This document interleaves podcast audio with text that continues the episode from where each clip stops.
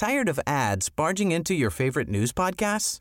Good news. Ad-free listening is available on Amazon Music for all the music plus top podcasts included with your Prime membership.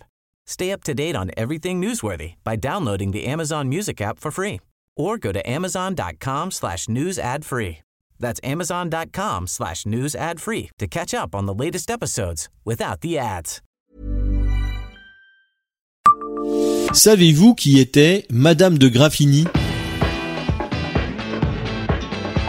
Bonjour, je suis Jean-Marie Russe. Voici le Savez-vous Nancy Un podcast écrit avec les journalistes de l'Est républicain. Un château et son parc portent son nom à Villers-les-Nancy.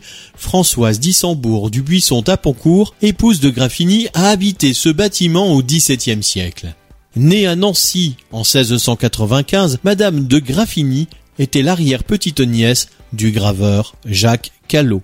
Elle devient une grande amie du poète lorrain François-Antoine de Vaux. Dans la région, elle rencontre également Voltaire au château de Cirey. C'est ensuite à Paris qu'elle rentre dans le monde des lettres, se joignant à la société du bout du banc, qui est fréquentée par Marivaux, Rousseau et Diderot. Son roman, Lettre d'une Péruvienne, est publié en 1747, la consacrant deux siècles plus tard comme l'une des femmes les plus importantes de la littérature du XVIIIe siècle.